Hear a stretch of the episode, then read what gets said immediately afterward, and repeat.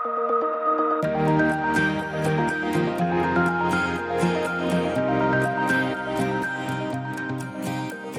genial, dass du auch heute wieder mit dabei bist am vierten Tag unserer 21 Tage des Gebets. In Jeremia 29, Vers 7 lesen wir, Bemüht euch um das Wohl der Stadt und betet für sie. Wenn es ihr gut geht, wird es auch euch gut gehen. Das ist ein klarer Aufruf Gottes an uns, dass wir dazu berufen sind, der Stadt, in der wir leben, zu dienen. Vielleicht regst du dich über viele Dinge auf, die unserer Gesellschaft nicht gut sind. Die vielen Obdachlosen, die Armut unter den Kindern, die Verwahrlosung einiger Stadtteile. Aber wir haben zwei Möglichkeiten. Ich kann entweder die Dunkelheit verfluchen oder ich kann mein Licht leuchten lassen. Aber ich kann nicht beides zur gleichen Zeit. Wir können mit dem Finger auf all die Probleme unserer Stadt zeigen oder wir können etwas tun. Wir können entweder die Kirche der Negativität und der Verurteilung sein oder die Kirche für Düsseldorf, eine Kirche für unsere Stadt. Jesus sagt, wir sind das Licht der Welt. Gott hat uns sich also entschieden, uns hier auf dieser Welt zu gebrauchen, um sein Licht durch uns leuchten zu lassen. Jesus sagt, wir sind das Salz der Erde. Wenn wir dazu berufen sind, das Salz der Erde zu sein, bedeutet es, dass es Zeit wird, aus dem Salzstreuer herauszukommen. Wir müssen unsere Bequemlichkeitszone verlassen. Du bist dazu berufen, einen Unterschied in diese Stadt zu bringen. Mutter Teresa war auf den Straßen von Kalkutta unterwegs und diente den Ärmsten der Armen, kümmerte sich um die waisen Kinder und Witwen, die Kranken und die Armen und sie hat Leprakranke umarmt und sie geküsst. Eines Tages kam ein atheistischer Reporter aus London, um einen Bericht über sie zu verfassen.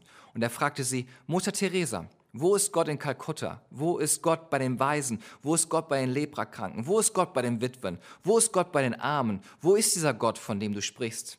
Mutter Teresa antwortete, Gott ist überall, wo verletzte Menschen sind.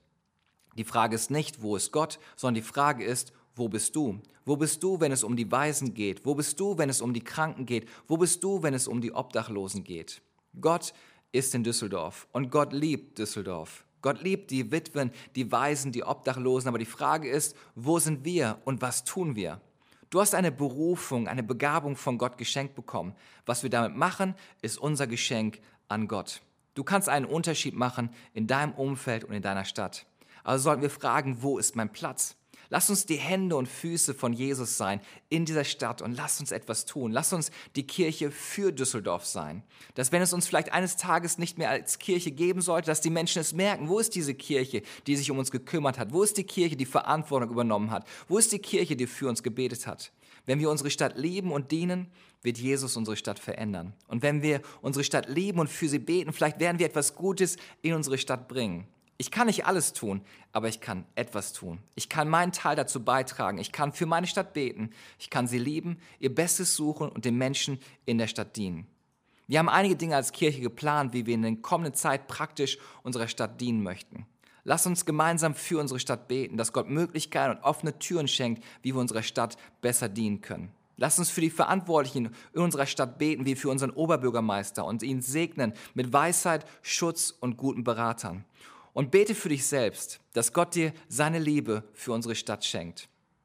Zum Ende noch eine kurze Erinnerung. Heute Abend findet unser Gebetsabend ab 19 Uhr in unseren Büroräumen auf der Meinecke Straße 52b statt. Ich würde mich riesig freuen, wenn du heute Abend dabei bist.